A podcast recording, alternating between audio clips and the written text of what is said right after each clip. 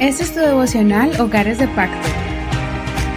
Bendiciones en el nombre de Jesús. Qué bendición poder compartir contigo este devocional una vez más, empezando semana, los que están siguiendo el devocional con nuestro estudio de Primera de Reyes y hoy le corresponde al capítulo 17 para hacer un pequeño resumen de lo que vimos el día anterior, la semana pasada, acerca de el tema titulado No sacrifiques tu hogar en el altar de una ambición desbordada. Y hablamos de un hombre que sacrificó a sus hijos por la ambición desbordada de reconstruir Jericó.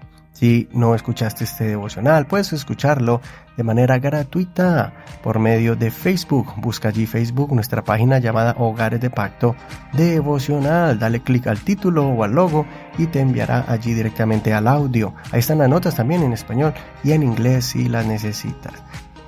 Además hay otras maneras para usted escuchar este devocional después de esta reflexión. Al final de este programa vamos a compartir cómo puedes comunicarte con nosotros y también ser parte de este ministerio.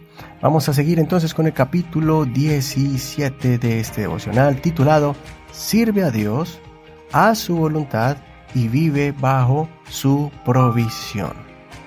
Sirve a Dios, a su voluntad y vive bajo su provisión. Vamos a leer desde el verso 10 al verso 16, pero no olvides leer todo el capítulo completo.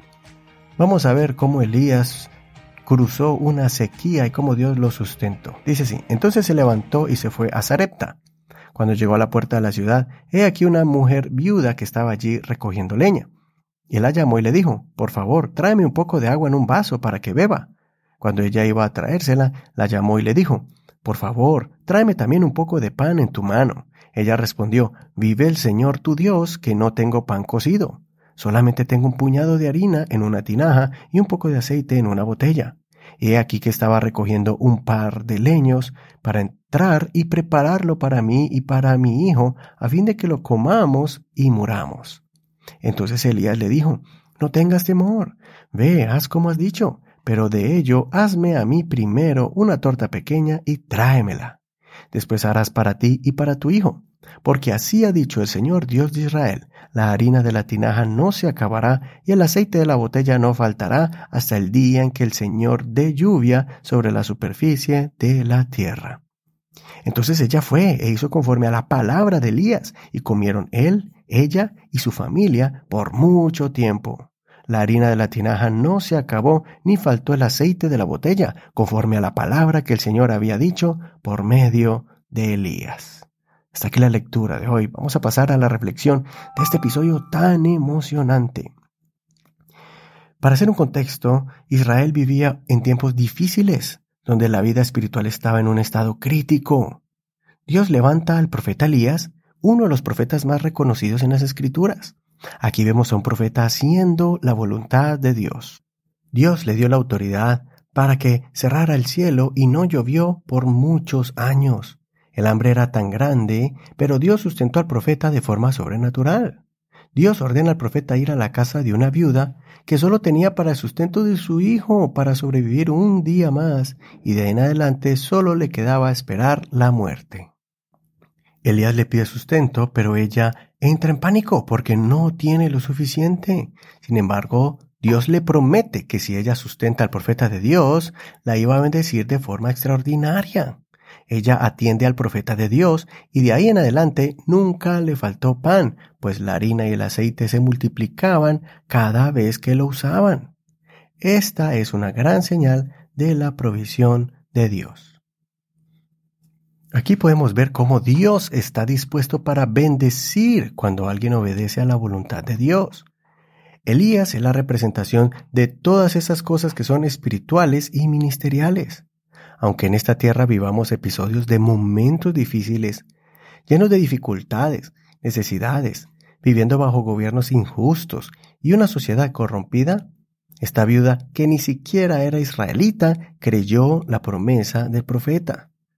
Esta viuda arriesgó el sustento de un día para alcanzar la increíble y extraordinaria promesa de que su aceite y harina nunca faltaría más en su casa hasta que se acabara ese tiempo de escasez y hambruna. Así como Dios bendijo a esta viuda sirofenicia, Nuestro Señor y Dios Todopoderoso está dispuesto a bendecir a sus hijos que lo ponen como prioridad en sus vidas. No solamente Dios nos da el sustento material, pero también nos da esas cosas invaluables que no se compran en el supermercado, gozo desbordante en el corazón, paz indescriptible para el alma, amor inigualable en el hogar, armonía que solo el Espíritu de Dios puede traer cuando alguien abre su corazón al Señor y lo busca de todo corazón, cuando hay un hogar que cree al Señor y se detiene por un momento en su vida desenfrenada para comenzar a buscar la presencia de Dios. No lo hagamos por imposición o miedo, sino con voluntad propia y moviéndonos en fe de que si Dios nos pide hacer algo, pues los beneficiados seremos nosotros. En Mateo capítulo 6, verso 33 dice, Más bien, busquen primeramente el reino de Dios y su justicia, y todas estas cosas les serán añadidas. Otras versiones de la Biblia lo describen así este verso. Por ejemplo, la palabra de Dios para todos, esta versión dice así, Así que primero busquen el reino de Dios y su justicia, y Dios les dará todo lo que necesitan. Y la otra versión, la palabra hispanoamericana, dice así, Ustedes, antes que nada, busquen el reino de Dios y todo lo justo y bueno que hay en él, y Dios les dará además todas estas cosas. Estoy seguro que Dios va a honrar tu paso de fe, que juntos, con cada uno de los miembros de su hogar, van a disfrutar de todo lo grande y maravilloso que es experimentar la gloria de Dios al poner como prioridad a Dios en medio de tus pruebas y luchas.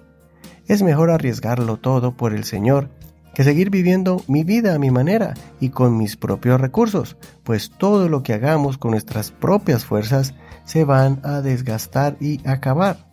Pero en Dios tenemos una provisión continua y abundante. Meditemos en estas preguntas. ¿Estoy viviendo conforme a mi propia voluntad o estoy dispuesto a hacer la voluntad de Dios? ¿Tienes miedo en dar un paso de fe? Soy tu amigo y hermano Eduardo Rodríguez. Que el Señor escuche tu oración y te dé la sabiduría para servir a Dios, hacer su voluntad y vivir bajo su provisión. Gracias por escuchar este devocional y por compartirlo por medio de Facebook. También recuerda que si quieres recibir estos devocionales por WhatsApp, escríbenos al 1562-551-2455 a través de esta red social. También no solamente podrás ser parte de nuestro grupo para recibirlo, estos devocionales, pero también para hacer alguna pregunta o información acerca de este ministerio.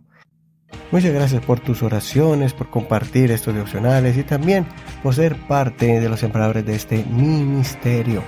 Si quieres aportar, puedes escribirnos al 1562-551-2455 y así podremos guiarte en cómo ser bendición para este ministerio.